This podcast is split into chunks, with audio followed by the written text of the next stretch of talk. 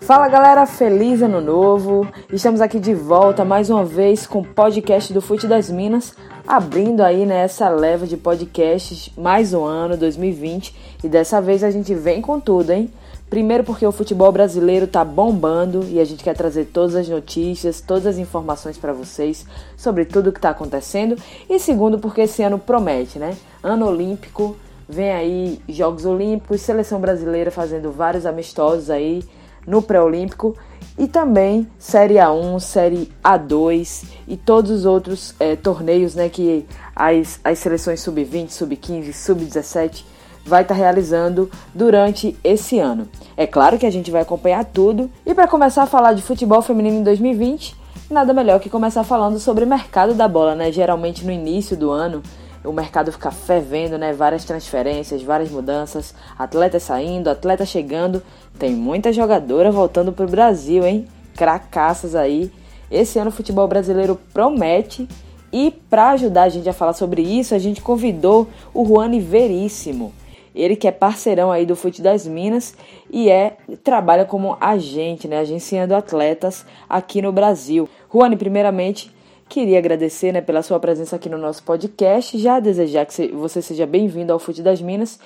E você já, já queria te perguntar, né, para que você explique para a gente há quanto tempo você trabalha agenciando atletas aqui no futebol feminino. Então, eu, eu particularmente sou oriundo da área de comunicação, né, então especificamente com o futebol feminino, eu trabalho há mais ou menos uns seis anos. Só que como, como agente esportivo, eu estou atuando há mais ou menos uns três anos nessa função, tá?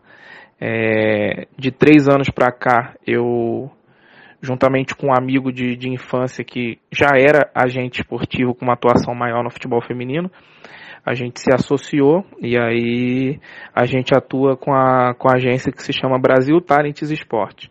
Hoje uma agência credenciada na CBF, é, exatamente como pede os moldes hoje, que que um agente no Brasil precisa para trabalhar de maneira correta, né? Então, tem três anos que eu atuo nessa função. Qual que é mais ou menos o trabalho de uma agência na vida da atleta, né? O que é que a agência faz? Qual, como é que é realizada essa ponte entre, entre atleta e o clube, né? Essas negociações. Explica um pouquinho pra gente. O nosso trabalho na agência ele é pautado por um planejamento. Assim como é no, no, no, no mercado corporativo, que existe o plano de carreira que as empresas desenvolvem para os seus funcionários, a gente procura fazer mais ou menos nessa forma com, com as nossas atletas.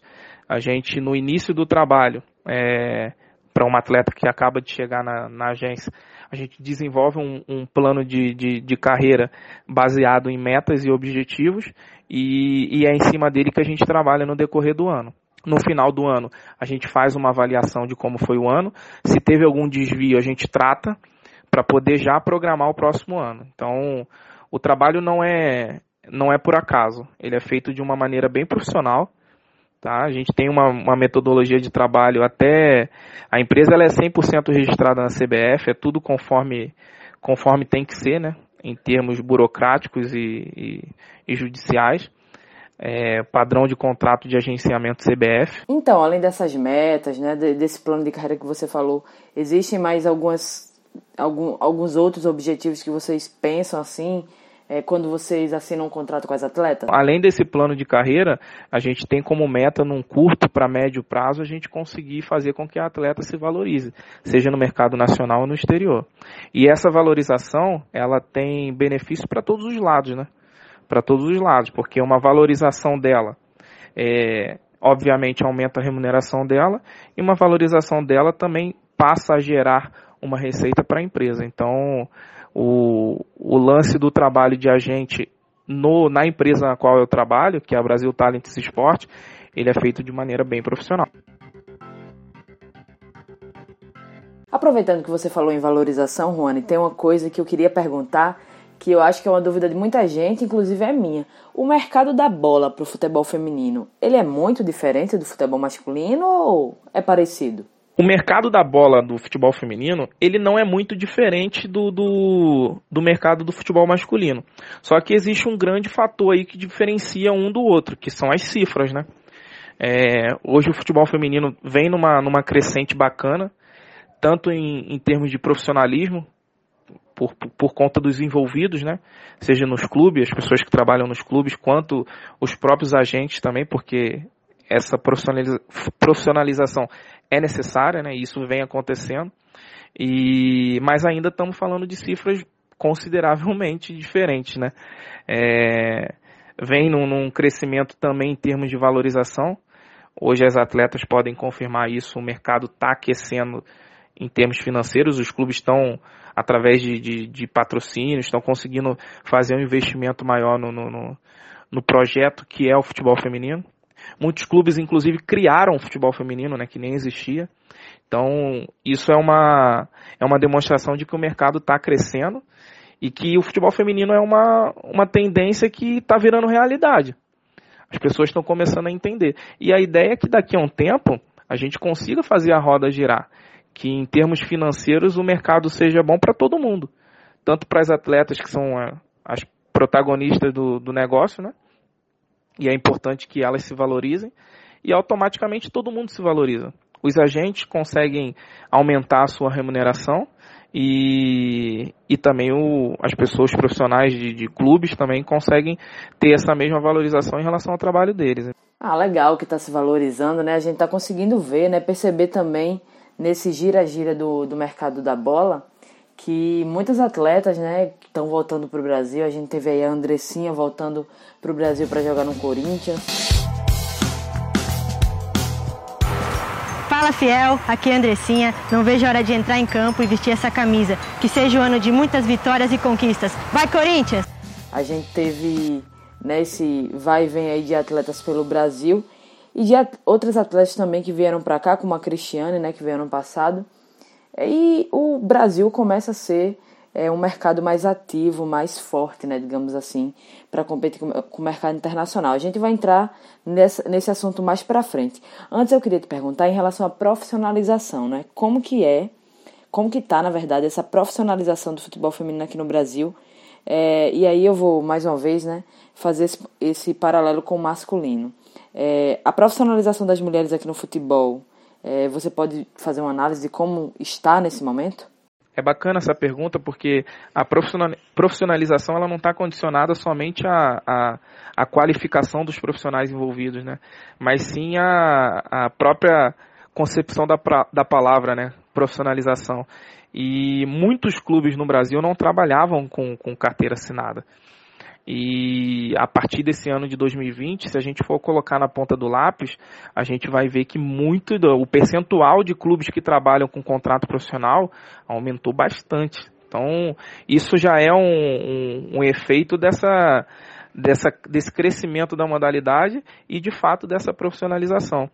É, muitos clubes até então não trabalhavam, mas assim, citando clubes que eu, que eu sei que já trabalham com, com carteira assinada a partir de 2020, a gente pode citar aí bastante clubes. O próprio Corinthians começou a trabalhar esse ano com carteira assinada, mas já tinham equipes que já trabalhavam há muito tempo, como o próprio Santos, que trabalhou com carteira assinada, o Grêmio também está trabalhando com carteira assinada, Cruzeiro, Atlético Mineiro, os times de Minas, o pessoal, os times do, do falando do time do Sul também, o Internacional. Assim, eu posso citando nomes, eu posso estar sendo injusto com um clube ou outro que, que eu sei que assina a carteira, mas eu sei que o crescimento está grande e é uma tendência natural que, que essa profissionalização na concepção da palavra comece a, a caminhar de uma maneira até maior nos próximos dias aí. Inclusive clubes que estão chegando agora já estão entrando com essa modalidade já desenvolvida, né? Como o próprio Atlético Paranaense que agora tem um, um projeto um projeto deles e vão, vão trabalhar dessa modalidade. Legal, Rony. A gente estava falando exatamente de, dessa valorização, né? E das atletas que estão voltando, né? Que saíram do Brasil há um tempo, estão voltando é, a jogar no futebol brasileiro. Isso quer dizer, na sua opinião, que o mercado brasileiro ele já está começando a se fortificar a ponto de começar a brigar com mercados internacionais, com o mercado europeu, como o chinês também, que é super inflacionado, a gente sabe, né, como é difícil brigar com o mercado chinês, tanto no masculino, tanto no feminino como no masculino. É, o mercado brasileiro ele já está é, entrando nessa disputa mais forte, digamos assim? Essa questão de, de ter muita. Isso é muito bacana até para valorização do, do, da modalidade no mercado nacional, né? Internamente, para essa valorização é muito importante. A gente vê nomes importantes que até então era algo que não dava para se imaginar ela jogando dentro do, do, do futebol brasileiro, isso está acontecendo. Isso tem muito a ver com, com essa tão falada valorização, né? É, até então, quando a gente falava de, de, de, em termos de salários, a gente só conseguia imaginar um atleta para ganhar dinheiro jogando na Europa ou na Ásia, né? Não estou falando que as cifras do Brasil já se comparam, não. É, em alguns casos pode até ser que sim, mas é importante a gente frisar que aqui a gente está falando de uma minoria ainda, né? É, a maioria das atletas que atuam no Brasil hoje convivem com uma realidade de salário que não, não, não chega nem aos pés de um salário asiático, por exemplo. Né? Tanto é que a gente vê atletas que estão na Ásia há anos e, estão numa tendência de retorno agora. Posso citar, por exemplo, a Bia e a Taizinha, que ficaram praticamente oito, nove anos na, na Ásia e, e agora que anunciaram que não, não seguem por lá. Então, é, em termos de cifras, não, não, não tinha comparação e ainda não tem, que fique claro, né? Mas já existem clubes que estão se tornando mais competitivos financeiramente falando em relação a clubes da Europa, por exemplo. Porque o mercado do futebol brasileiro, é, em termos desportivo, ele vem crescendo muito. Os atletas, a qualidade técnica vem crescendo muito. Então, quando aumenta a competitividade e se tem mais receitas envolvidas, é natural que, que essa tendência de retorno comece a, a se tornar mais frequente. Ah, muito legal de saber, né? Isso também, óbvio, a gente deve aos clubes que começam a enxergar o futebol feminino como um produto, digamos assim, né? A FIFA tem chamado a atenção em relação a isso desde a época que eles lançaram a cartilha, né, de futebol feminino. A gente falou disso no podcast aqui no Fute das Minas. Mas é isso, é os clubes começarem a abrir os olhos, né? E valorizar as atletas e o produto como um produto que pode sim ser consumido.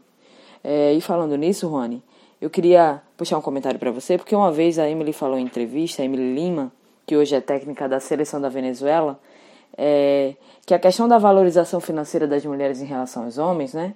É, sempre se fala isso em todos os, os comentários, é que é, existe um abismo muito grande, né? É, agrega um abismo muito grande que hoje pode ser que seja impensável a gente pensar, por exemplo, na Marta ter um salário muito parecido com o salário de Neymar, com o salário de Messi. E a própria Marta disse em entrevista recentemente, né, ao Globo Esporte, ao Esporte Espetacular, desculpa, que essa igualdade nunca vai acontecer. Ela acredita que nunca vai acontecer. É, eu queria que você fizesse uma análise olhando para antes e olhando para o cenário que a gente tem agora se você acredita que existe uma possibilidade que futuramente a gente tenha uma equidade aí salarial, uma equidade é, financeira em relação ao mercado, ao futebol feminino e ao futebol masculino. Essa questão da, da gente ter um cenário é, igualitário em relação ao, ao, futebol feminino com o masculino, eu acho que vai muito além da, da, da, da questão do, do sexo, se é o masculino ou o feminino. Eu acho que é a questão do consumo. É, hoje a gente está falando de, de, do Brasil, que é um país que consome abundan, abundantemente o futebol masculino. Hoje a gente tem o nível de consumo, seja de jogos, é, material esportivo, é, até a questão da televisão também, do pay-per-view, a gente está falando de cifras monstruosamente superiores. Então é difícil a gente falar numa questão de, de, de igualar, porque acho que vai muito além do, do, do, do sexo, entende? Eu, obviamente, se pudesse equiparar de uma forma que o consumo do futebol feminino também fosse igual ao masculino, poxa, maravilha, porque aí tem mercado para todo mundo, entendeu? Agora, o que, o que o futebol feminino precisa é, conquistar com o passar do tempo é conquistar público, entendeu? É, e aí é um trabalho que envolve todas as frentes desde a questão do, do, dos clubes e suas equipes de marketing de vender o futebol feminino para o mercado, para as empresas, pro, enfim, para quem queira consumir, fazer do futebol feminino um meio de divulgação dos seus negócios e para o público em geral que passe a consumir mais o futebol feminino. A gente vê hoje eh, emissoras de TVs começando a investir no, no, no na cobertura do futebol feminino. Então, se isso continua, continuar acontecendo e for crescendo essa questão do consumo, é, não consigo te dizer que a gente vai chegar num cenário igual no futuro, mas a gente pode exatamente reduzir esse abismo, entendeu? É, pode ser que não chegue nunca no patamar do futebol, do futebol masculino, mas repito, isso não tem a ver com sexualidade. Acho que isso tem muito a ver com a questão do consumo. E é muito importante essa questão do consumo, né? A gente também abrir um pouquinho os olhos do torcedor que acompanha o futebol feminino, que apoia o futebol feminino, para não só ele mesmo consumir, mas também para compartilhar, né, para conversar sobre o futebol feminino nas conversas de bares, né, na, nas conversas entre amigos, convidar outras pessoas também para assistir os jogos, porque muita gente, muita gente mesmo, tem preconceito com futebol feminino e preconceito na mais pura palavra, sem nem ver jogos, sem nem assistir, diz que é ruim, diz que dá sono e não consome, né? E acho que isso é muito importante para que é, quem consome futebol feminino possa espalhar também essa paixão, digamos assim, e essa prática, né, de esse costume de acompanhar o futebol feminino para outras pessoas também. Até porque quando você torce para o Flamengo, quando você torce para o Corinthians, Palmeiras, Internacional, enfim, outros clubes aí, você tem que torcer. É, acredito que a paixão ela possa se estender não só para o futebol masculino, mas também para o futebol feminino e para outras modalidades, né? A paixão é pelo clube. Então, se você abraça seu clube, abraça seu clube na totalidade, né? Não só no futebol masculino. Eu acho que vale muito aí, porque se a gente passar a consumir mais, e a mídia também, né? A gente fazer o nosso trabalho divulgando, a gente vai ajudar para que a modalidade cresça, né? E muita gente também se pergunta se essas atletas que trabalham no futebol feminino, tanto jogadoras como técnicas, também recebem um salário digno, né? Já vieram várias. Desculpa, é, já tiveram várias matérias falando sobre isso, a diferença salarial entre Marta e Neymar, entre a própria é, Ada Hegerberg, que é uma grande jogadora lá da, da Noruega, que, e outros grandes jogadores também, e ainda há um abismo muito grande. Isso também tem a ver com esse consumo, né, Juani? Então, sobre esse seu último questionamento, se a gente for falar de, de merecimento, a gente vai esbarrar naquela questão do consumo, entendeu? É, obviamente, é, todas as funções desempenhadas dentro do futebol feminino não tem diferença em relação ao masculino. A mesma coisa, a mesma importância que uma treinadora ou um treinador mesmo do sexo masculino que trabalha com futebol feminino é a mesma coisa que, que a do futebol masculino. A diferença é que a gente está falando de um mercado economicamente diferente. É, então a gente volta para a questão do consumo. Se você me perguntar, Juane, você acha é, justo em termos de merecimento? Com certeza não. É, os profissionais deveriam ser mais valorizados pelo trabalho que desempenham. Muitos colocam dinheiro na frente em termos de conhecimento. É um curso da CBF que não é barato. Então, os profissionais estão buscando se qualificar, mesmo com todo esse cenário adverso. Então, em termos de merecimento, com certeza não é. Tá? Mas a, a questão é quanto o mercado tem para pagar e está disposto a pagar. Acho que é um, uma coisa que, que todos precisam se unir, desde o, o próprio profissional, a, as atletas que são profissionais da área também, os agentes também, a mídia em termos de divulgação, porque quanto mais se divulga, mais aumenta o consumo, e os clubes na questão de valorizar seus profissionais.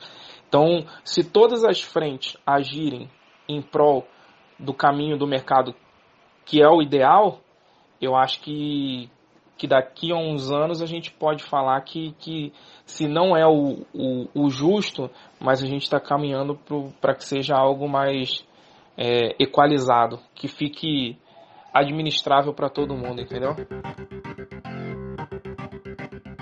Valeu, Juan, pelos esclarecimentos. Muito obrigada por estar participando aqui, do, por ter participado, na verdade, do nosso podcast. É uma alegria ter você aqui, né? Uma grande parceria é, sempre nos ajudando, né, nos passando informações quando a gente solicita e também ajudando aí muitas atletas, né, que a gente está acostumado a ver em campo e que são ótimas. A gente só deseja sucesso a você, a sua agência e também a todos os agentes que trabalham com isso pelo Brasil. Muito obrigada. Gostaria de agradecer a oportunidade. Estou sempre acompanhando o Fute das Minas. Parabéns pelo trabalho. Acho que é, um trabalho como esse, com tantas outras é, meios de comunicação que também fazem um trabalho bacana hoje no futebol feminino, é muito importante. Todo esse processo de valorização passa pela mídia, pela imprensa também, e é importante ter veículos especializados no futebol feminino. E a gente hoje vê um crescimento absurdo nas mídias e isso tende a valorizar muito mais o, a modalidade, porque é através dessa divulgação que a gente consegue aumentar o consumo. Então, tá tudo ligado. Todos os setores, todas as frentes são partes importantíssimas para poder gerar esse fomento da modalidade. Então, parabéns aí pelo trabalho de vocês. Eu sou super fã, estou sempre acompanhando. É, é sempre uma fonte de informação bacana para a gente também. Acaba dando um direcionamento norte de trabalho. E continuem assim, podem contar comigo aí que vocês precisarem e muito feliz aí por ter participado, tá? Muito sucesso para vocês, um abraço para todo o público aí do, do Fute das Minas e vamos em frente, tamo junto aí nessa batalha. É isso aí, galera, e esse foi mais um podcast do Fute das Minas, com a presença aqui ilustríssima do nosso amigo Juan Veríssimo, da Brasil Talent Sports, falando um pouquinho sobre essa vida aí de agenciar atletas. E não se preocupem que semana que vem tem mais podcast aqui no Fute das Minas. Esse ano tá recheadíssimo porque assunto não vai faltar. Continuem com a gente, acompanhem pelo site, pelo Instagram, arroba Fute das Minas. Futuramente pelo Twitter, a gente vai estar tá avisando aqui para vocês. Valeu! Bom final de semana!